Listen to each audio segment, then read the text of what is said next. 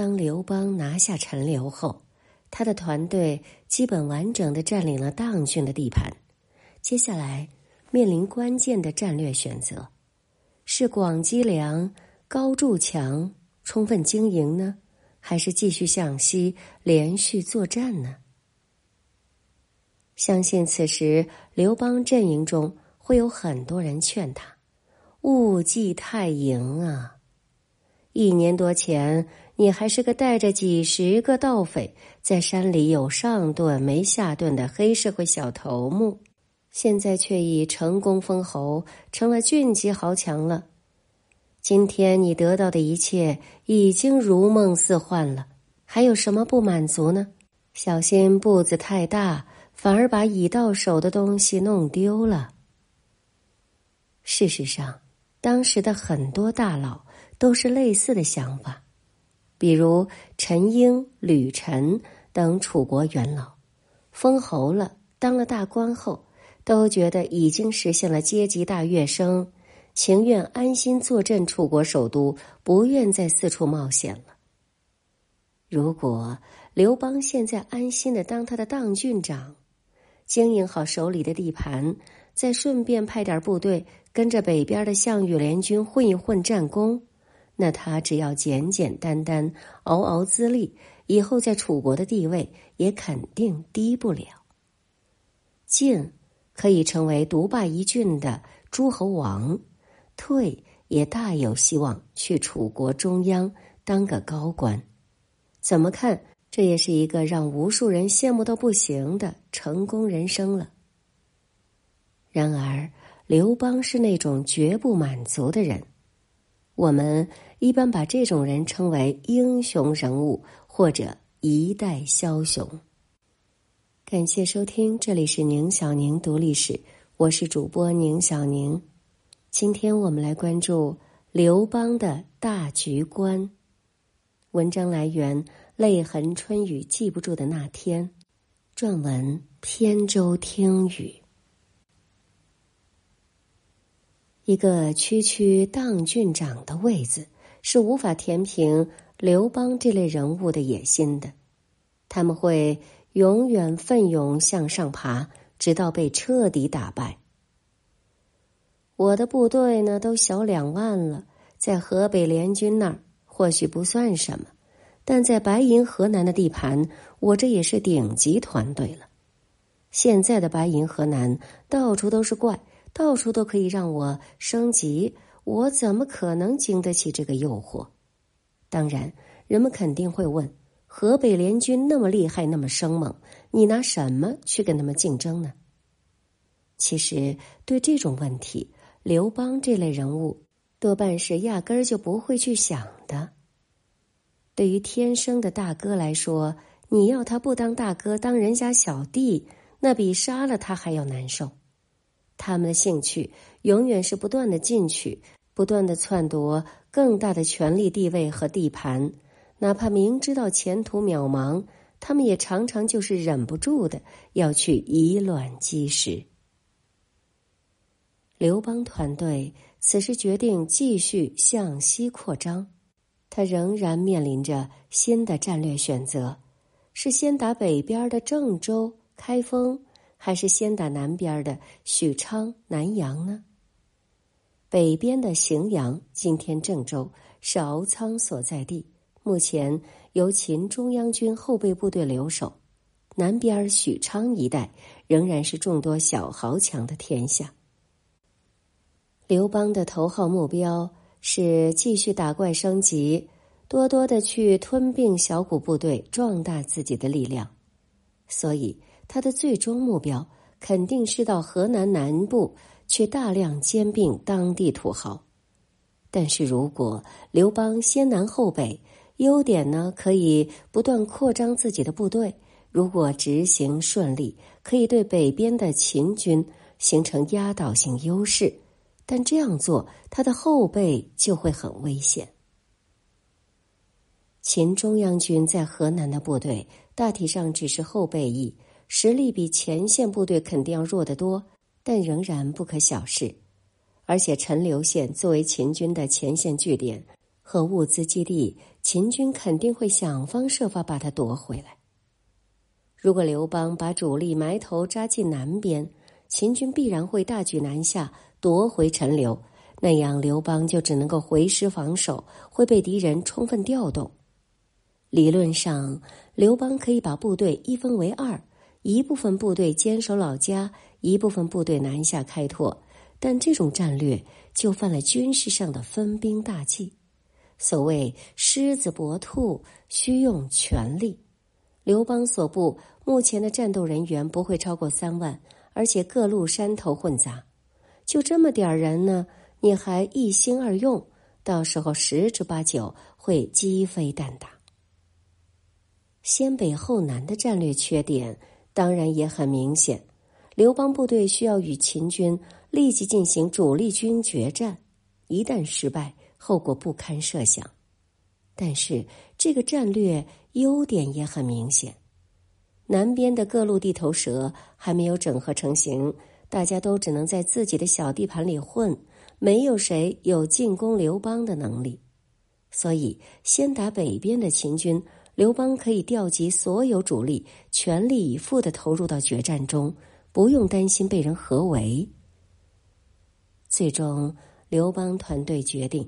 采取先北后南的战略方针，西进攻下开封，挺进区域，摆出一副要攻击荥阳、威胁敖仓的进攻姿态。此时，秦军留守荥阳的是名将杨雄，他同样面临着战略选择：是全力收缩固守荥阳城以及敖仓。还是主动出击，寻机与刘邦部楚军决战呢？以群军实力固守荥阳和敖仓，把握肯定更大。可是，一旦刘邦围困这两个地方，整个战局就全乱了。中央军主力正在北边与联军艰难相持，敖仓作为最重要的转输基地，不容任何闪失。现在的秦军主要目的是战略进攻。荥阳和敖仓不是防御重镇，而是转输基地。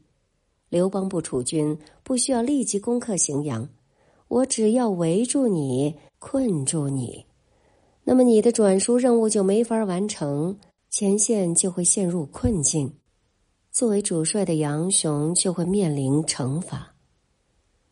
基于这一层考虑，杨雄选择主动出击。与楚西路军刘邦部决战，但是从事后的结果来看，杨雄的战略选择有可能不够准确。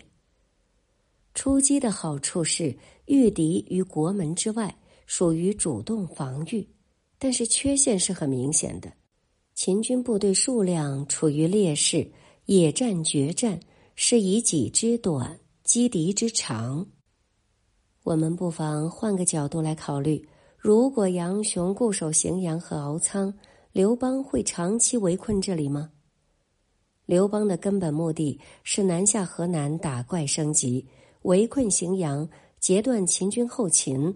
得意的那是河北联军和项羽，刘邦才不会为他人做嫁衣呢。所以，刘邦只是摆出一副要吃人的架子。那多半是在虚张声势。如果杨雄固守不出，刘邦反而会进退两难。当然，话又说回来，杨雄的决策也不一定是他独立做出的，也许他还要受到皇帝和赵高的影响。不管怎么说，秦军最后的选择是刘邦最期待的。秦军主动出击，以劣势兵力与刘邦部楚军决战，决战结果可想而知，秦军大败。随后呢，刘邦部四处捕获秦军残部，大量歼灭了秦军的有生力量。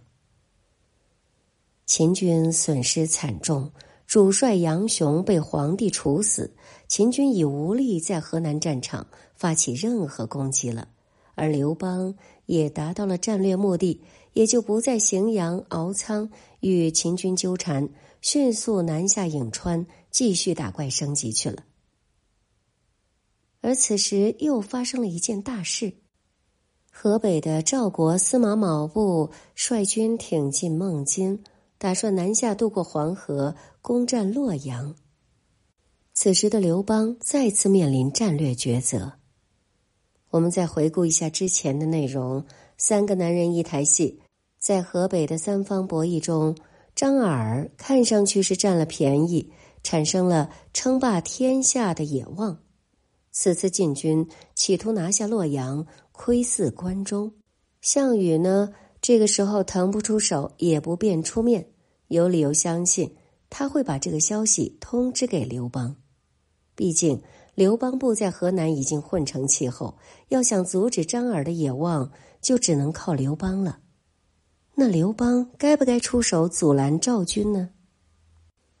秦军控制的是三川郡。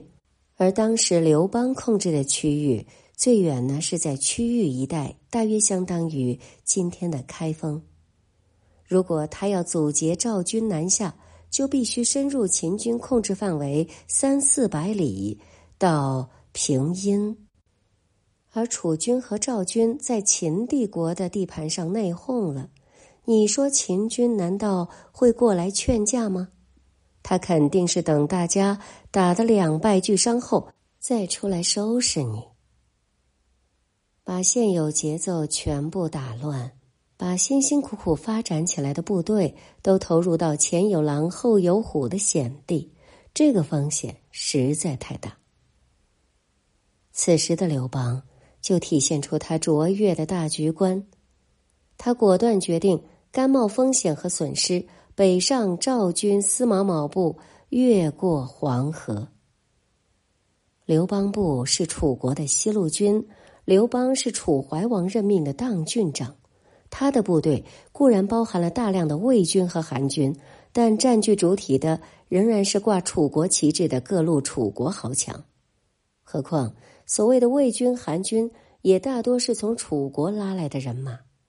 此时，维护楚国的整体利益，才能更好的维持楚军的凝聚力，更好的增强各支杂牌部队的纪律性。如果刘邦部放任赵军南下，一旦赵军占据洛阳，对刘邦的侧后方将会形成巨大威胁。洛阳地处三川平原。又是向关中运输的重要转输仓储基地，存储了大批的粮食，而且刘邦部刚刚把杨雄率领的荥阳秦军主力歼灭了，赵军完全有机会趁机东下，拿下荥阳与敖仓。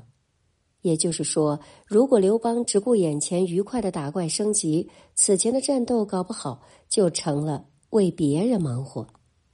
一旦让赵军拿下洛阳和荥阳，获得大量粮食，他们就可以在相当长一段时间里连续作战，让刘邦的地盘完全的暴露在赵军的火力之下。打仗最怕的就是腹背受敌，你前面呢在飞一般的开疆拓土，后面老有人给你来个围魏救赵，你再牛，只怕也会被整得顾头不固定。正是基于以上的考虑，刘邦决定率主力火速北上，陈兵孟津对岸的平阴，阻击司马卯。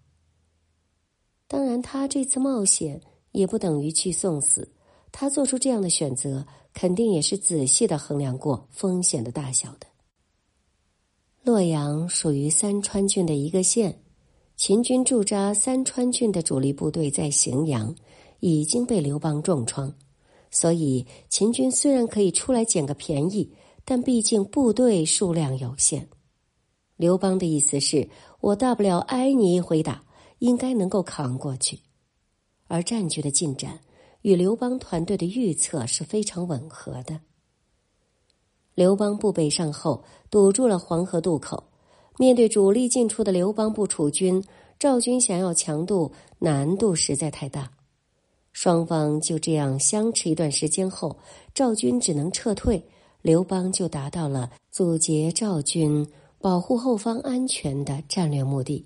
等刘邦和赵军斗得疲惫不堪后，秦军果然出来趁人之危。刘邦部这时也确实无力抗衡以逸待劳的秦军了，遭遇失利。但秦军数量不足，揍得再猛，也不过就是咬下一块肉。刘邦咬咬牙，还是能够承受得起。白银河南看上去都是到处都是小怪，似乎随便来条强龙就可以脱颖而出。其实一切。远没有那么简单。刘邦团队能够在河南打出名堂，主要在于他的每次战略选择，事后来看都是相对合适的，而要做到这一点，并不容易。